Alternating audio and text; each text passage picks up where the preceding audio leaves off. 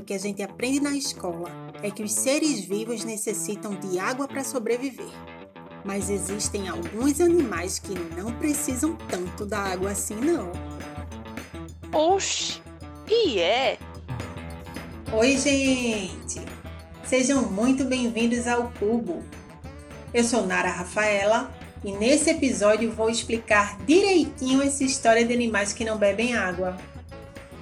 Talvez vocês estejam pensando que eu vou falar dos peixes, que apesar de viverem em ambientes repletos do líquido mais importante do mundo, não o consomem diretamente como os cães e gatos. Mas não é sobre eles que eu vou falar, não.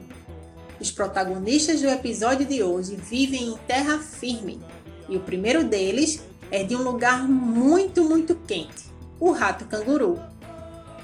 Esse animal vive nas regiões desérticas dos Estados Unidos e por isso não tem o privilégio de encontrar água tão facilmente.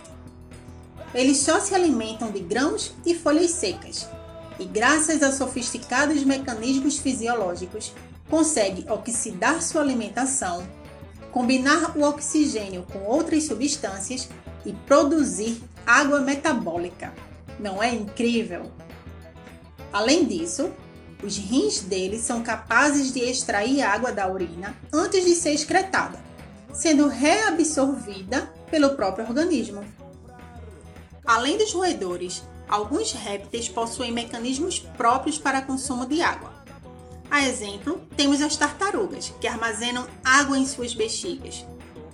Quando chove ou tem acesso a folhas verdes, elas aproveitam para encher o tanque e, em tempos mais secos, podem extrair a água para o organismo usando as paredes permeáveis da bexiga. Ainda nesse grupo animal, temos também o demônio espiento, um lagarto da Austrália. Os espinhos que cobrem o corpo desse animal possuem sucos que atraem a umidade e, por um sistema de canais, leva a água até a sua boca. E quanto aos mamíferos? Existem alguns que também não bebem água ou necessitam de pouquíssima para sobreviver, como os camelos. Em vez de armazenar água em suas corcovas, eles usam a gordura que já existe no local. Para cada grama de gordura que metaboliza, consegue pouco mais de 1 ml de água. Eu não sei se vocês sabem, mas o bicho preguiça raramente bebe água a quantidade de líquido que eles precisam são retirados da sua alimentação, assim como os koalas, que são marsupiais.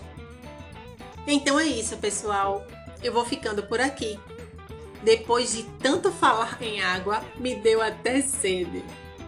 Mas antes de ir, deixo uma pergunta para vocês. Qual será o assunto curioso do próximo hoje? Vai lá no nosso Instagram arroba o Cubo Podcast e deixe seu comentário. Até a próxima. Tchau!